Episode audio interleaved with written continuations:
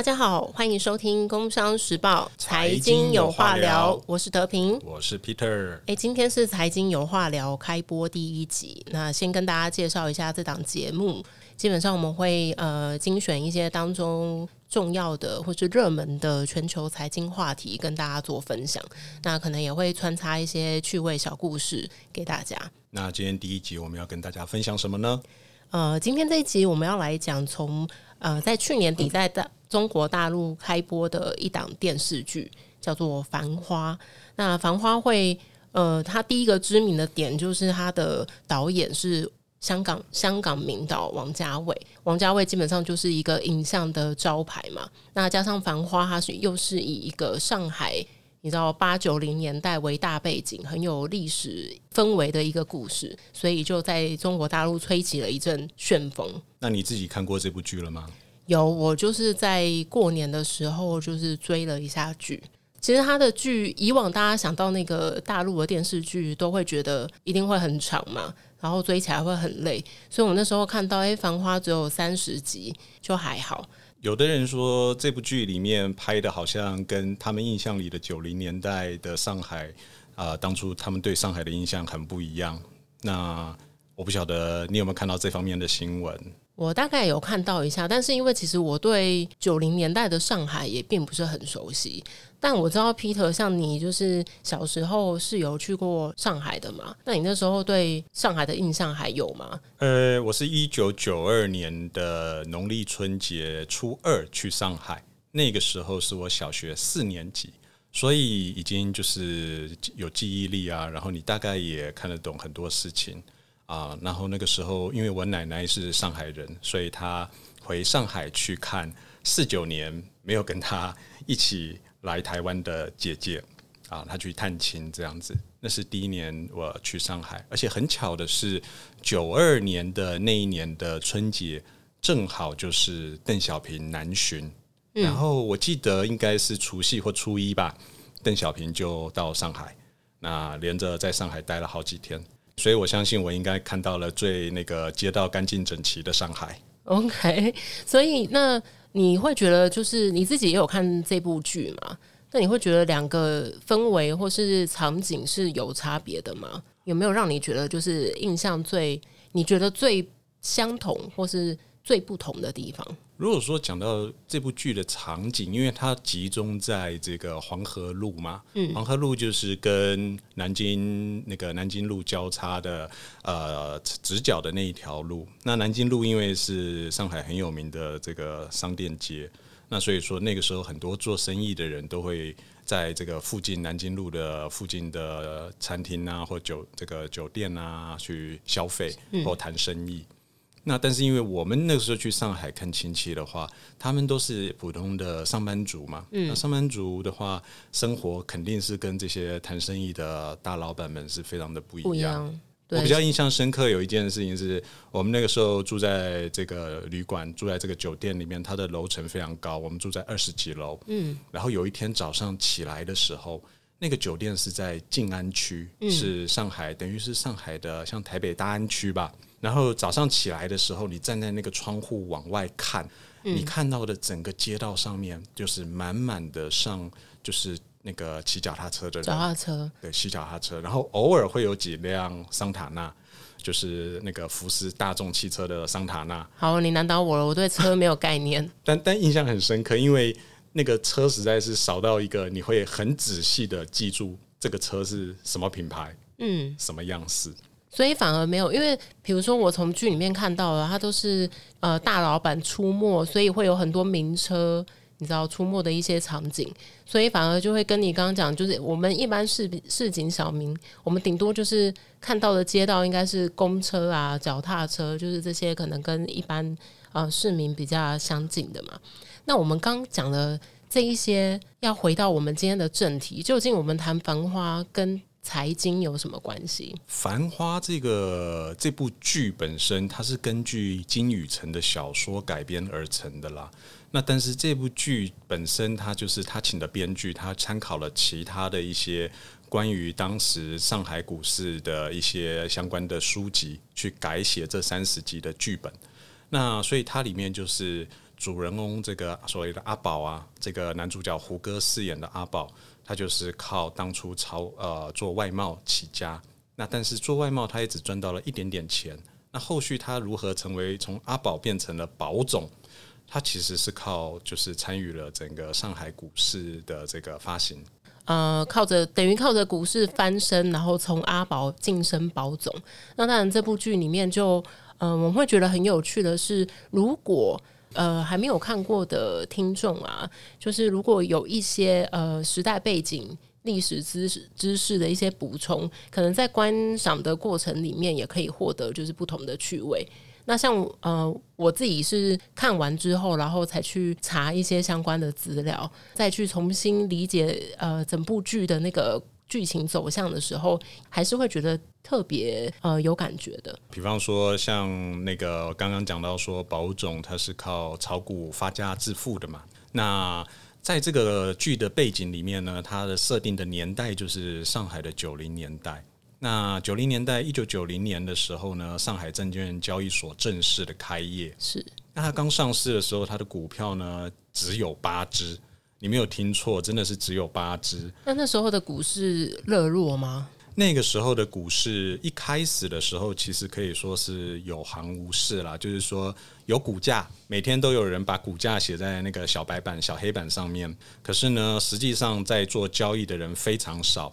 而且那个时候是实体的纸本的股票，所以很多人买卖股票，他也没有到那个交易所里面去买卖，他就直接在街上或者是在哪一些小店里面，就像那个黄牛买卖一样，是有点像掮客这种角色吗？对，那些掮客有时候他们会就是站在街头啊，或者是站在固定的店面外面。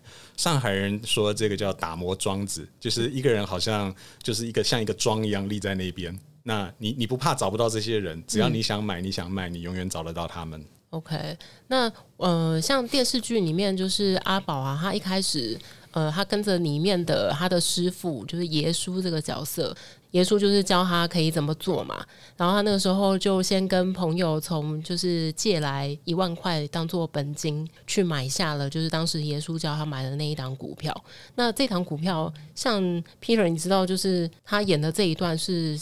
真实世界中有发生的吗？在看剧的时候，我觉得非常夸张。然后事后就是稍微搜寻了一下新闻媒体的报道，发现，哎，这个这个这段剧情确实是有所本的。因为呃，剧里面他买的叫电真空嘛，那实际上在上海股市当年发现，确实有一家公司叫真空电子。那这个真空电子从它当年上市起算。股价最低最高啊，曾经成长了二十五倍，从一百块一路上涨超过到一路上涨超过两千五百元，很夸张诶，非常夸张。那因为那个时候公司发行的那个股本都相对于现在来讲，当然都比较小嘛，然后市场的筹码也比较有限，所以那个动辄涨都是以一倍来计算，不是用几趴来计算。嗯，所以赔也会赔很快，赚也会赚很快。哦，对对对，但是呢，真个真正让这个阿宝翻身成为宝总的，能够一屁股坐进那个 VIP 大户室的关键，还是要靠一九九二年的股票认购证行情。对这一部分也是，就我特别想要让 Peter 再帮我们多说说的，因为里面呢，阿宝就是呃，剧情里面。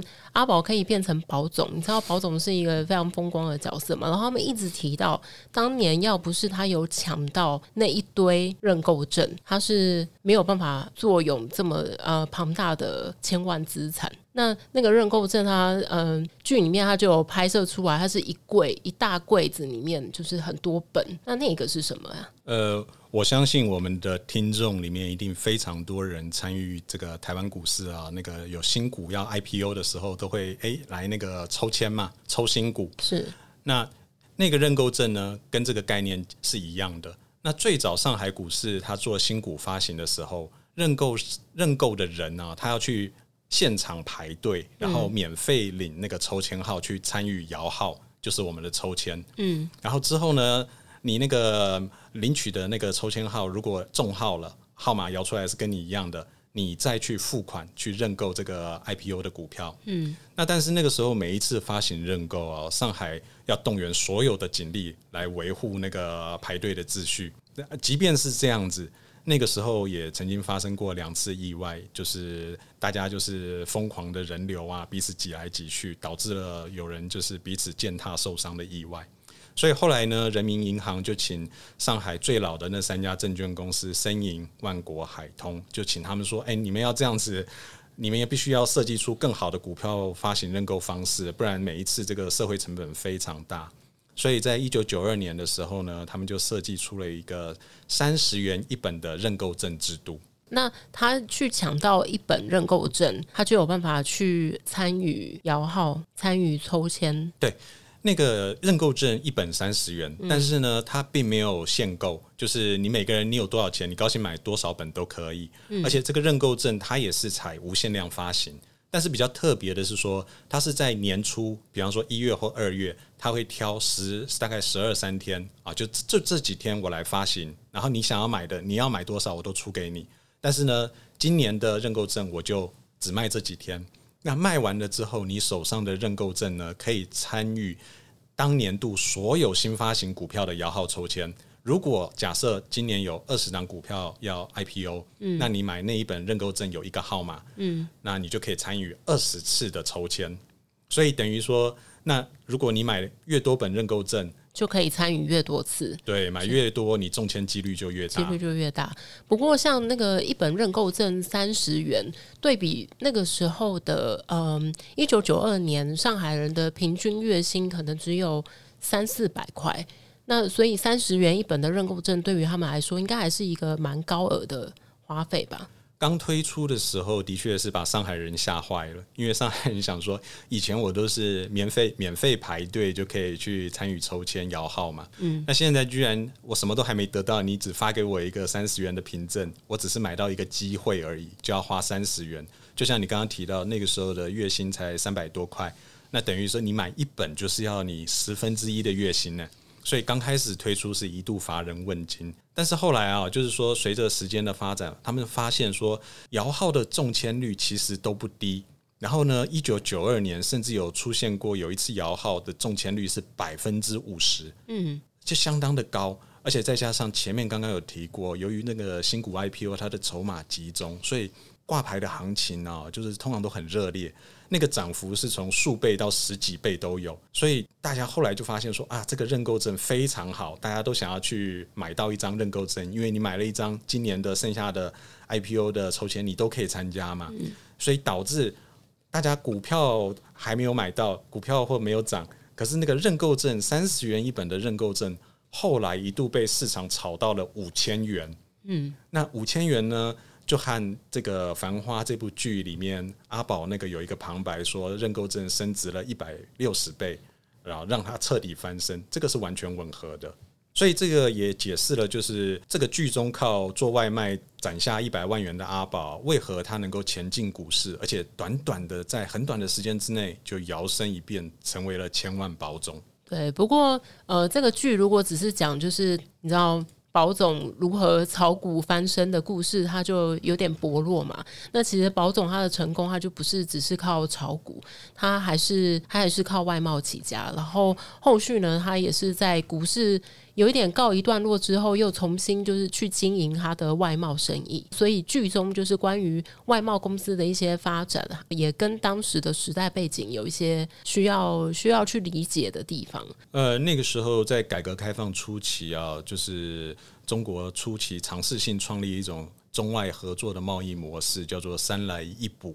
呃，来就是进来的来啦。那三样东西来是指哪三样东西来呢？就是指来料加工。啊，来原料，然后来样加工，那个样式，还有来件装配，你的原物料来，那这些都是由外资企业所提供。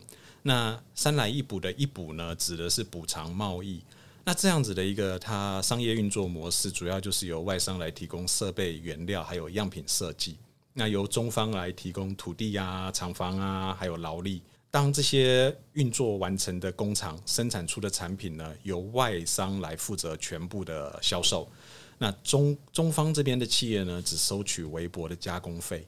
那所以他只收取微薄的加工费，也相当于变相偿还外商一开始所提供技术啊、设备的这些价款，所以称之为补偿贸易。是，那那个时候其实一开始是先在广东施行这样的一个政策嘛。那时候呃，深圳也是一个中国跟国际接轨的重要的城市特区啦，所以当时三来一补这样的一个政策呢，在一九九三到一九九四的时候，在呃南方深圳的发展就是达到一个高峰，然后当时的运用三来一补政策的企业数量也呃几乎占到整个广东省的三分之一。对，所以这个现象啊，也能够很好的去说明剧里面有其中一个桥段是其中一位主角他花。了两天两夜不睡觉，自己一个人从上海开车狂奔到深圳去找加工厂。为什么他要跑这么远呢？他去浙江不行吗？他去湖南不行吗？他为什么要跑到深圳呢？那主要的原因就是这样。不过我记得他一开始也是想要在上海啊或浙江找到工厂啊，但是这边涉及剧透，可能就不特别讲了。总之，他就是最后跑到了深圳去，找到了可以帮他做加工的加工厂。不过，真正让这个角色他可以成功，倒不是他找到深圳的这个加工厂，还跟当时的那个呃中国大陆的汇率制度的转换有一个很大的关系。这部分可以请 Peter 再帮我们解说一下吗？其实这个角色就是跟阿宝宝总暧昧的对象汪小姐，是汪小姐，唐嫣演的汪小姐是。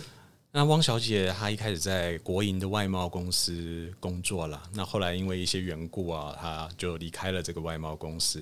那她为了争一口气啊，所以她就想要抢下那个沃尔玛下给中国的牛仔裤的单子。可是因为他跑出去自己单干嘛，那就是你很难跟人家这个现有的过去的一些现有的厂商做竞争。所以呢，他就疯狂的销价竞争，是非常可恶啊！他销价到什么程度呢？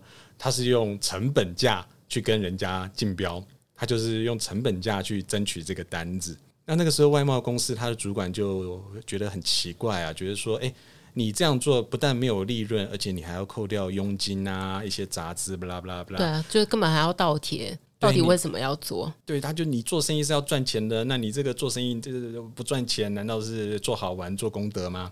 但是这个时候关键就来了，就是汪小姐和沃尔玛签约啊，它里面唯一的一个要求就是到最后商品要付款的时候，沃尔玛要用美金来结算支付。那这个简单的要求啊，就连他剧中那个跟他搞暧昧的保总当时也想不通。其实我那时候在看的时候，我也是一是对时代背景没有那么清楚嘛，而且这个条件，如果你都要呃倒贴去卖的话，我觉得他根本就只是为了赌一口气，反正他就算赔钱，他也要把这个生意做下去做起来。毕竟是沃尔玛的大单，所以他赔钱也要把他的公司名声打响亮一点。那时候就只有这样想。不过毕竟你知道，就是他外贸的那个前主管。也签下，也同意让他抢这个单。我想说，他的主管应该也不会真的想要让徒弟，你知道自己出去单干就赔本，所以应该还是留了一个伏笔。那这个伏笔就是后来的人民币的汇率制度跟外汇做一个并轨嘛，对不对？对的，那个时候的一个背景是八零年代中国就是它实施汇率的双轨制了。那那个时候的汇率就是说什么叫双轨制呢？就是在市场上，它有两种汇率，一个是计划内价格的汇率，另外一个是市场的调剂价格。那就是说，一个是官方设定的汇率，另外一个也是合法的，但是是非官方的，是市场调剂，真的在市场交易的一个汇率。嗯，那在这种一个国家，它同时存在两种汇率，经济学里面通常把它称为复式汇率啊。嗯，那在一九九四年的一月一号。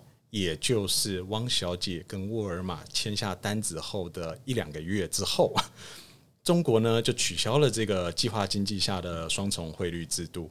那所以人民币官方汇率跟市场汇率实行了并轨。那之后的汇率就完全是以市场的供需为基础的一个浮动汇率制。那当初呢，这个所谓的计划内价格的这个汇率的官价。原来是一美元兑五点七多少的人民币，那市场的调剂汇率呢是一美元兑八点七多的人民币，所以可以看可以看到这个数字，可以明白说，呃，官方那时候就是一直想要盯住一美元兑五点七人民币，觉得好像人民币比较值钱嘛，嗯，对不对？一我五点七就可以换你一美元。怎么可以像外面一样，那，八点七换你一美元，然后感觉好像人民币很不值钱。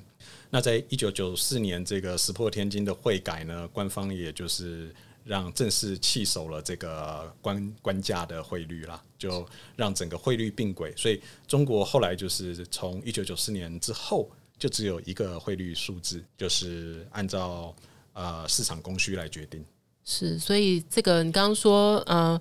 一美元兑五点七，跟一美元兑八点七，就是这中间的那个汇差，就让汪小姐本来可能是赔本的生意，就因为她是用美元结算的单子，反倒让她大赚了起来。没错，他跟沃尔玛签约，我们就假设我们当然是没有看过那个契约内容长什么样子啦。不过我们可以想象嘛，就是说那个契约就是好比啊，沃尔玛要付给他一美元块一美金，那付给他一美金呢，那沃尔玛付一付他一美金，那等于是这个它的价值，因为它最后做账的时候，做会计账的时候，它是要转转回人民币嘛？对。那付一美金的时候，在二零一在一九九四年之前才值五点七人民币，是过了一九九四年的一月一号之后，就已经变八点七了。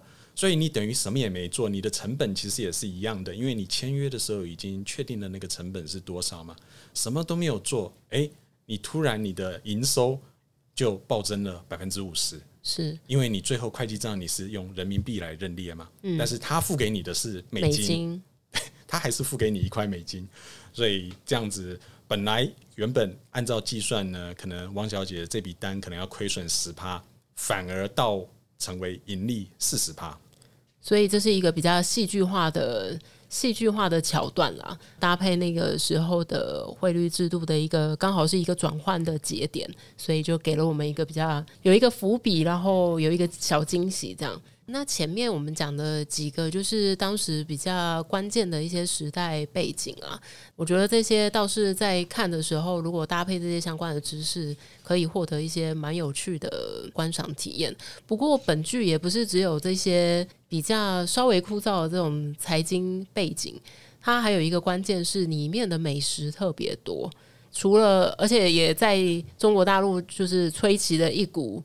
重温上海本帮菜，然后还有里面宝总特别爱吃的上海泡饭，然后还有排骨年糕这些呃当地的小吃也都在中国大陆爆红。哎，Peter，你自己有吃过这些东西吗？呃，我吃过排骨年糕，但我觉得不合我的胃口，太甜了。太甜哦，因为年糕会呃附上酱汁，是不是？它好像上面会加一层那种甜呃甜面酱吗？还是我就是有一点甜甜咸咸的酱？我不是那么喜欢。OK，所以那那个排骨就是我们知道的炸排骨吗？对，我觉得如果听众想要体会那个排骨年糕，那你可以去鼎泰丰买排骨炒饭，然后再去菜市场买炒年糕，你把它结合一下，就是排骨年糕。对，如果如果你想要吃原版，你可能自己再调一个甜面酱下去弄一弄。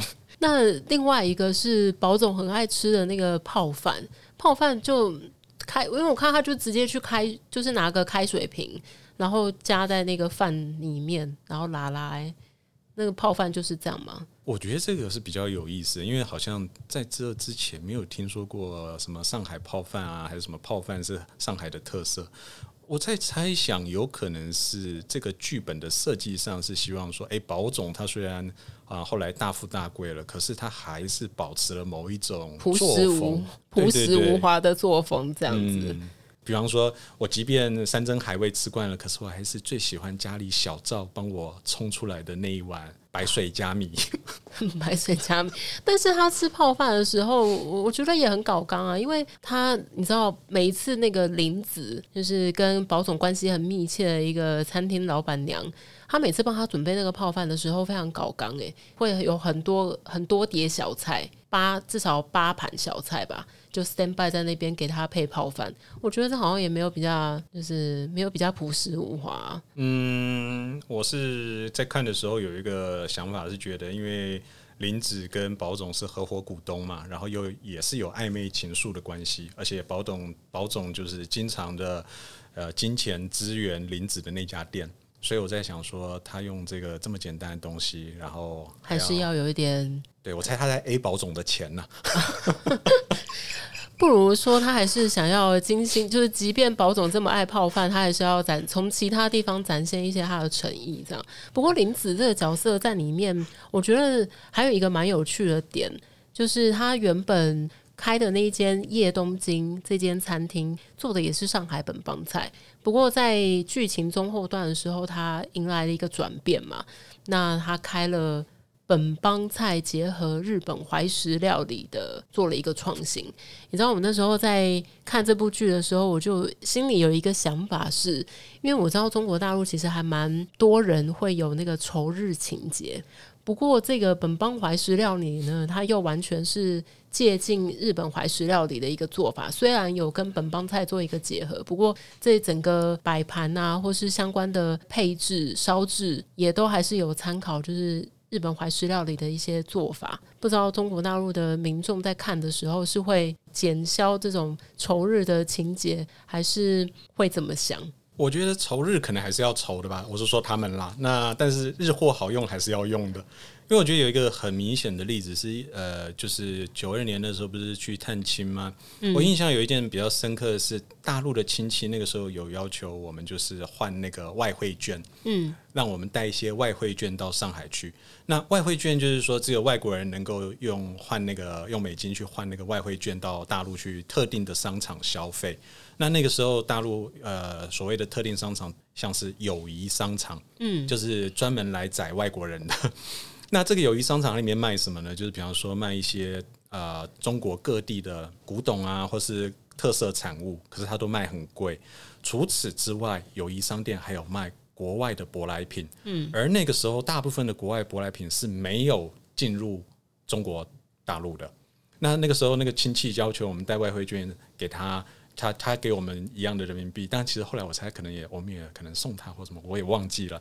那就是说他买什么呢？他买 Sony 的大彩电 电视机，电视机彩色电视电视机这样子。对对对，所以就像你刚刚说的，大家都知道中国在他们的一种民情底下，对于日本是有一种反感。可是呃，开使用日货啊，或者什么水波炉什么，我看还是很多人在抢着买。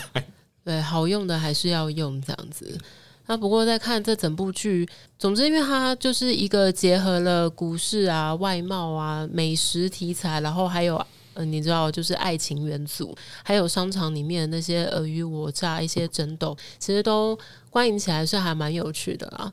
而且这部电视剧啊，就是呃，它除了有普通话版，就是它还有沪语版，就是上海话的版本。那我那时候自己看的时候是用是看上海话，我想说，哎，其实有那个方言，方言听起来是蛮就是蛮有味道的。然后，而且王家卫自己是上海人嘛，然后里面的重要的一些角色也都是上海人，像胡歌啊，然后马伊琍啊，这些都是上海出生的。如果是里面是呃扮演外来者，比如说他是从浙江，或者他是从深深圳。其他地方过去的，那他就不见得会要求一定是要上海出生，但基本上这整部剧大概百分之七十都是来自上海的演员。没错，这个上海演员演上海的故事，我觉得是非常的到位，那个味道是非常够的。哎，Peter，你自己会讲上海话吗？哎，我只会讲小霞弄。好，比我比我厉害，我我听得懂，但我不会讲。不过里面里面就是这整部剧有一个字我特别有印象，就是因为真的讲了太多次了，叫“不想”。哦，这个“不想”是什么意思啊？在金宇澄那个小说原来里面，好像统计就出过出现过超过什么一千三百次还一千五百次的“不想”。所以说，搞到好像所有看过这个剧的所有非上海人都好像想知道这个“不想”到底什么意思。因为从剧里面这样听起来，“不想”就是哎沉默不讲话的那个感觉，但又给人好像就是一种高级的沉默感，就是我现在选择不讲话是有意识而为之的，然后是一个聪明的举措。对，就是这个不祥啊，就是有一点，他就是你在某一个处境底下，你并不急于表态，然后你要看一看那个场面。对于很多事情，你我们都不会站在极端的反对或极端的赞成嘛，那你可能都在一个光谱的呃某一个区段。那这个时候，就是你可能就不需要去讲，或者说有一点矜持的那个味道。我觉得呃，金宇澄他有一次演讲，我有听在那个 YouTube 上面听，我觉得他讲一个故事是蛮可以说明这一段的，就是说有一个男子他就在街头等最后一班公车，深夜等最后一班公车，然后他就遇上一个提着洗衣篮的女子，然后他就问说：“那你这么晚你要去干嘛？”那个女的就说她要去洗衣服，嗯，然后那个男主角就跟那个女生说：“呃，我家有洗衣机，你他就邀他回回他家去洗。”怎么听起来不太妙？这是什么剧情？对，然后诶，这个这个女子呢就不详，就没有没有反应。然后公车来了，女子就跟他上车，然后就跟他回家。然后家里面呢，他又问了他一些，但是女子还是不详。然后呢，他们就做了他们喜欢做的事。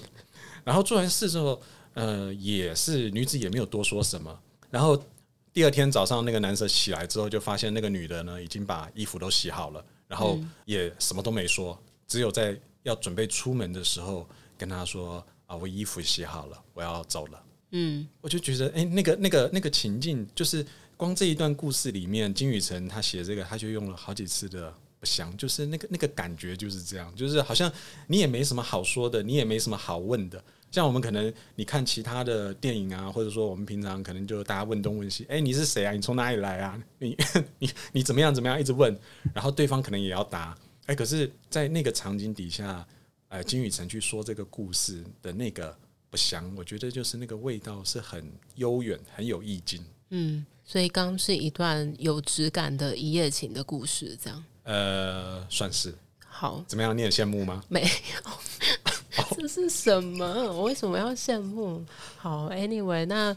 以上就是大概我们今天财经有话聊的内容。那呃，我们有比较详细的呃文章内容，可以大家可以到工商财经网首页下方的话题精选里面看到。其实这礼拜呢，工商财经网的话题精选里面还有呃其他精彩有趣的主题，大家就是有兴趣也可以点开来就是看看。像有一个我觉得很有趣的是分手披萨，就是之前必胜客在情人节、夕阳情人节的时候推出一个分手披萨。就是如果你想要跟你的另一半分手，你就订个披萨，就是两人一起吃吧。好炫哦！对，然后大家基本上看到这个这个分手披萨，你就知道对方想要干嘛了。那还有另外一篇有趣的话题呢，就是 Open AI 的 Sora，就是它的这个影片生成式的 AI，最近其实已经。呃，热门了好一阵子啊。那这一篇文章就可以让我们看到，就是究竟奥特曼，究竟这个 Open AI 要怎么来一统这个 AI 江湖？